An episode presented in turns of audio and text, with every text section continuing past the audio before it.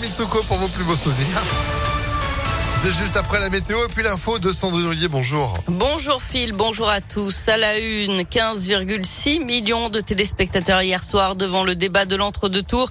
Pire score d'audience depuis la retransmission de ces débats entre les deux finalistes de l'élection présidentielle. C'est un million de moins qu'en 2017 où on retrouvait déjà Emmanuel Macron face à Marine Le Pen. Et puis à J-3 avant le second tour, ce meeting ce soir à Lyon des soutiens d'Emmanuel Macron avec plusieurs membres du gouvernement, Bruno Le Maire, Olivier Et Gabriel Attal.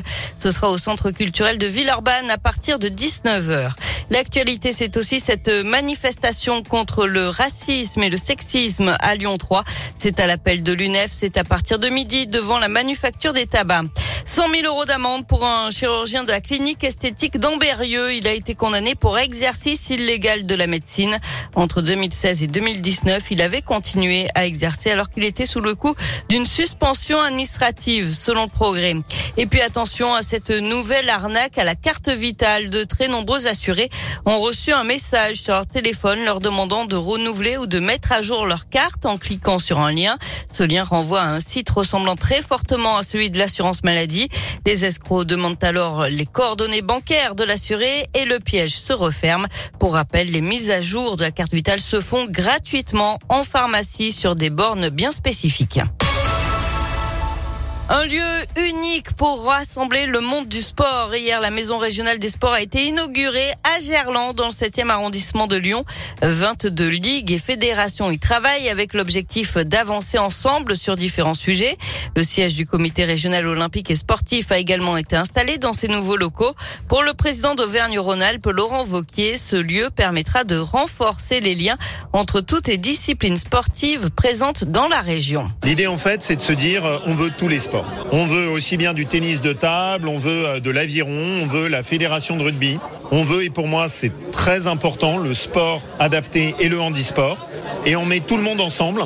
Comment est-ce qu'on arrive à former, motiver des bénévoles? Comment est-ce qu'on euh, arrive à faire de la formation dans les lycées ou dans les collèges? Comment est-ce qu'on peut travailler sur la préparation mentale de nos athlètes? Travailler sur la préparation physique. Ça va être un lieu qui doit être bouillonnant d'énergie.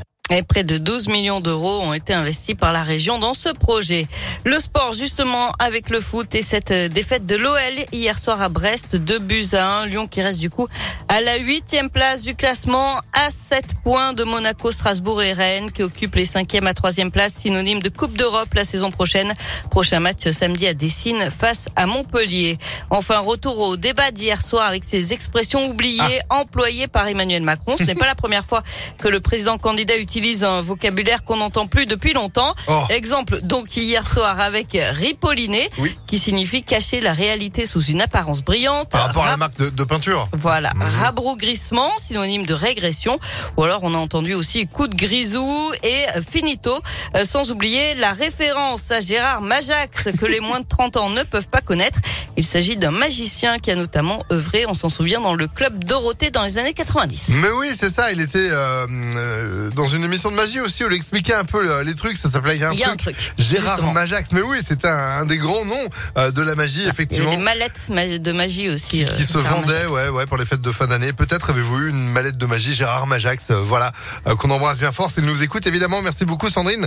Il y avait quand même quelques petites carabistouilles, hein, on peut le dire. Bon, vous êtes de retour à midi? Euh, oui, à tout à l'heure. Bah oui, à tout à l'heure. L'info continue. ImpactFM.fr. La météo, on va vers... Euh,